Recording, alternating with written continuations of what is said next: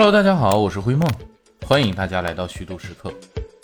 那这周啊，又有咱们的粉丝朋友提要求了，就说想听听灰梦聊聊米线。那灰梦琢磨着也行啊，这天气一天比一天凉了，这要是吃饭的时候来上一锅热气腾腾的米线，那确实也是一件特别温暖人心的事儿。而且好像咱们中国人啊，对于这种条状的食物呢，真的也算情有独钟。那北方盛产小麦。所以就有了各式各样的面条。到了南方呢，盛产水稻，于是啊，就有了什么米线呐、米粉啊这些东西。所以呢，咱们今天呢，就来聊一聊米线。说起米线呢，咱们最先要聊一个事儿，就是咱先得给米线正个名儿。因为米线呢，还有一个啥啥都特别像的兄弟叫米粉儿。咱们很多人都觉得说米粉和米线儿这不是一个东西吗？哎，还真不是。这俩兄弟虽然都姓米，但是连亲兄弟可能都算不上，顶多算个堂亲。首先咱就说吧，这米线和米粉原材料就不一样。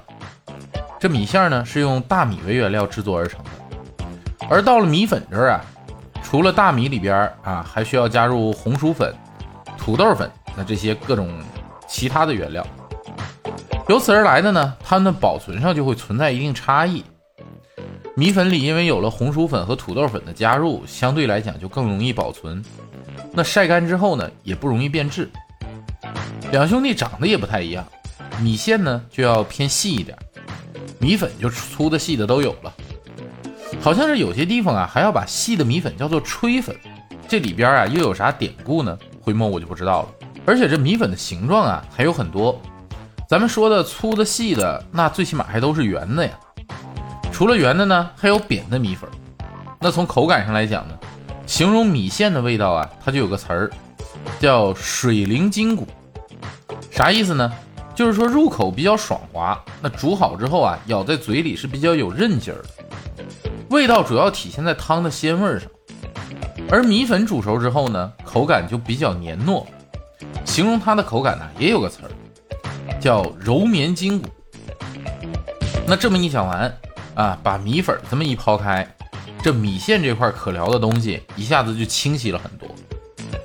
那古代的烹饪书《食次》里边就记载了米线，不过那里边啊把米线称为灿。这米线的特点呢，就是熟透迅速，而且非常均匀，耐煮不烂，爽口滑嫩，而且煮了之后啊汤水也不浑，还更易于消化。那这么多优点下来呢，让人呢不喜欢都难。要说米线的分类啊，也就大概能分那么两类，一类呢叫酸浆米线，一类叫干浆米线。啥意思呢？所谓酸浆米线啊，就是大米经过发酵之后再磨粉制成的，俗称就叫酸浆米线。可能因为发酵之后的大米啊会有点发酸，就是这么个意思。它的特点呢，就是工艺复杂啊，生产周期长，但是米线的筋骨好，而且有大米的清香味儿，那是传统的制作方法。另一类啊，就是大米磨粉后，直接把它放到机器里边挤压成型，靠摩擦的热度呢，使大米糊化啊，逐渐形成米线的形状。这种啊，就称为干浆米线。那干将米线晒干之后呢，就是我们经常说的干米线，它就比较方便携带和贮藏了。那你食用的时候呢，拿出来啊，直接蒸煮给它胀发就可以了。那这聊米线一定绕不开的呀，那肯定就是过桥米线了。提起过桥米线，那也算自带标签儿，绝大部分人呢都会在前面不自觉地加上俩字儿“云南”，就有点像提到扒鸡想到山东德州。那提起火锅想到川渝一样，这过桥米线啊是云南省滇南地区的一种特有的小吃，算是滇菜系。这个菜品呢源于滇南地区的蒙自啊，一般呢就是由四个部分组成，一个是汤料，汤料上啊覆盖有一层滚油；第二个呢是佐料，佐料里边就多了，有油辣子、味精、胡椒、盐等等等等。这第三个呢，就是主料啊，要有生的猪里脊肉片、鸡胸肉片、乌鱼片，还有用水过大概五成熟的腰片啊、肚头片、鱿鱼片，那辅料里边呢，就还有豌豆尖、韭菜，还有葱丝啊、姜丝啊、玉兰片啊这些，还再放点汆过的豆腐皮儿。那第四样就是主食，是用水略烫过的米线。这样呢，用油封面，汤汁滚烫啊，里边的米线已经熟了，但是呢，却不冒热气儿。那说起这个不冒热气儿呢，那灰梦是被整过的。那当时啊，灰梦还是个年少青葱的小少年啊。这第一次到云南，那是从祖国的东北角直接干到了西南陲，我是看啥都新鲜。从昆明下了飞机之后啊，我就直奔攻略里说的最正宗的那家过桥米线，我就去了。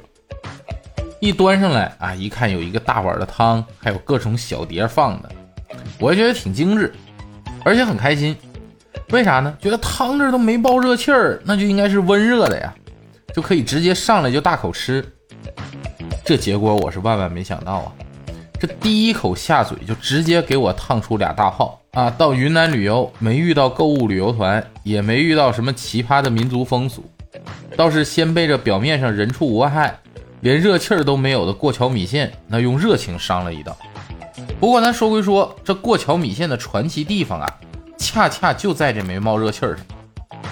从它起头被发明出来。出名就出名在这儿。那过桥米线大概呢已经有一百多年的历史了，传说呢也有这么几个版本，大体上啊都离不开妻子关心丈夫这么个事儿。咱们挑两个经典的版本说一说。这第一个版本呢，说清朝时啊蒙自市城外有一个湖心小岛，这有一个秀才呢就到岛上读书。这秀才有一个贤惠勤劳的娘子，常常弄了他喜欢吃的米线就给他去当饭。但从出门到了岛上啊，米线就已经不热了。后来一次偶然送鸡汤的时候，这个娘子就发现鸡汤上盖着一层厚厚的油，啊，就像锅盖一样，可以让汤保持温度。如果把佐料和米线等到吃的时候再放进去呢，还能更加爽口。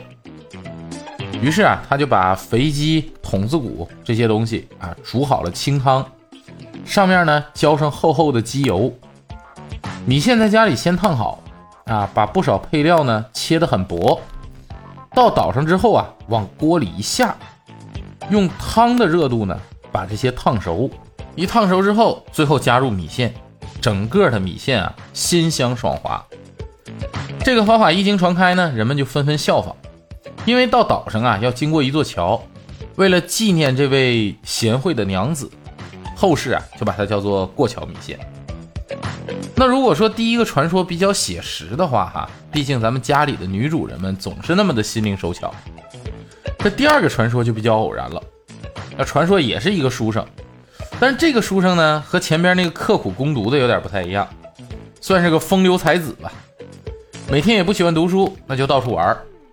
但是呢，同样有一个贤惠美丽的妻子。不同的是啊，还有一个比较顽皮随他爹的儿子。这妻子呢，特别爱她的丈夫，但对她这个丈夫不务正业也特别担心，于是就对他说：“说你这天天就玩啊，也不好好学习读书，那你就不想想我和儿子吗？你不争气，我和儿子俩可怎么活呀？”那这书生也很爱他的媳妇儿，于是就觉得很羞愧，就在南湖啊住起了一个书斋，自己在那儿读书。妻子就照顾他的饮食起居啊，每天读书呢就经常废寝忘食。虽然妻子每天都送饭过来，但有的时候读书读到关键的时候啊，就也不吃了。等想起来吃呢，饭又冷了，就只能等到下一顿。那就这么着，书生那是日渐消瘦啊。妻子看在眼里，疼在心里。有一天呢，妻子就琢磨着给丈夫补一补，就杀了只鸡，准备炖个鸡汤。结果就出去拿东西那功夫，哎，顽皮的孩子就把家里的米线那和生肉片就甩在刚煮好的汤里了。